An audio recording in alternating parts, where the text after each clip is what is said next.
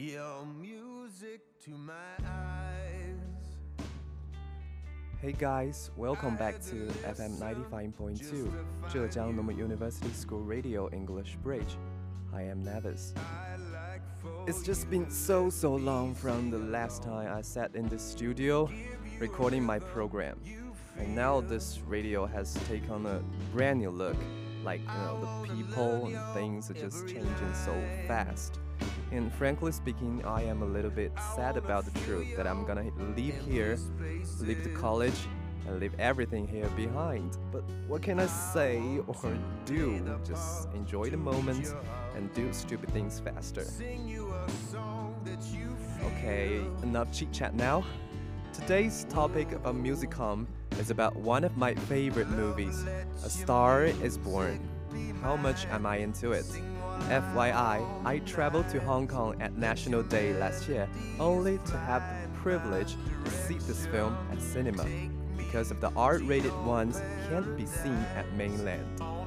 A Star is Born is 2018 American musical romantic drama film produced and directed by Bradley Cooper and written by Eric Roth, Cooper, and Will Fetters. It stars Cooper, Lady Gaga, Dave Chappelle, Andrew Dice Clay, and Sam Elliott. And follows a hard drinking musician, Cooper, who discovers and falls in love with a young singer, which is Gaga. It is the third remake of the original 1937 film, after the 1954 musical and 1976 musical. Well, I have to say this IP is really a snatched up in America, but few, of- few, of- uh, few of us knows it. Talks of a remake of Star is Born began in 2011, with Clint Eastwood attached to direct and Beyonce set to star. The film was in a development hell for several years with various actors approached to co-star, including Christian Bale, Leonardo DiCaprio, Jennifer Lopez, Will Smith, and Tom Cruise. In March 2016, Cooper signed on to star and direct. And Lady Gaga joined the cast in August 2016, taking the art grade of music a much higher ground.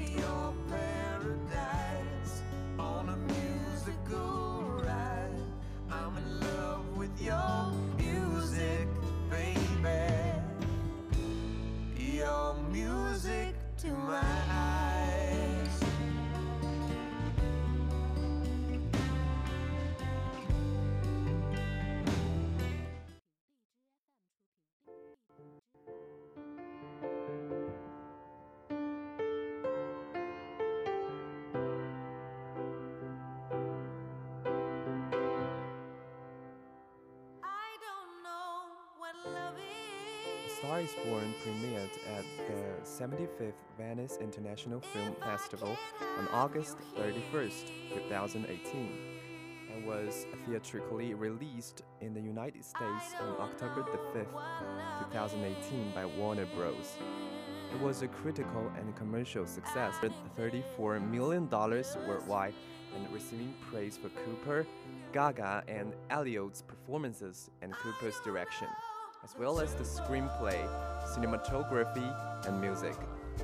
It was chosen by both an National Board of Review and the American Film Institute as one of the top 10 films of 2018. The film received numerous accolades, including eight nominations at the 91st Academy Awards. Among them, Best Pictures, uh, Best Actor Cooper, Best Actress for Gaga, and Best Supporting Actor for Elliott.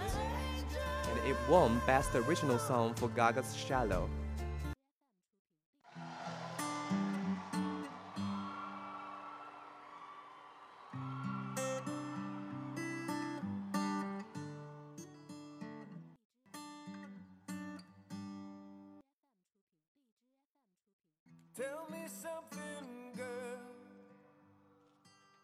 The plot of this film is very simple. Like a, a musician helps a young singer find fame as age and alcoholism send his own career into a downward spiral. So, if you are even a casual moviegoer, chances are you have already heard the argument that originality is dead in Hollywood. We live in an era where even Ghostbusters is no longer sacred, where you wouldn't be surprised if one of the most largest studios announced a remake of a Godfather or Citizen Kane. Those remakes might capture some audience members, but those films almost certainly don't capture the audience hearts. They certainly don't capture the praise critics. They certainly don't make any major awards home. But that all changes with A Star is Born. Change, however, is a key word when it comes to remakes or remakes of remakes or of remakes. That's a tough one, huh? In order to make the venture worthwhile, the filmmakers not only have to stay close to the ideas of the original film, but they have to have a reason to retell the story. It's a delicate balance. Every version of A Star is Born follows a broken celebrity. In the winter of his career, damaged by years of drinking, he is suddenly reborn in a young. The two fall in love, but while their relationship develops, their entertainment careers just go in different directions. Okay, let's listen to this shallow and just take a little break. And then we'll talk about the first time director, Bradley Cooper,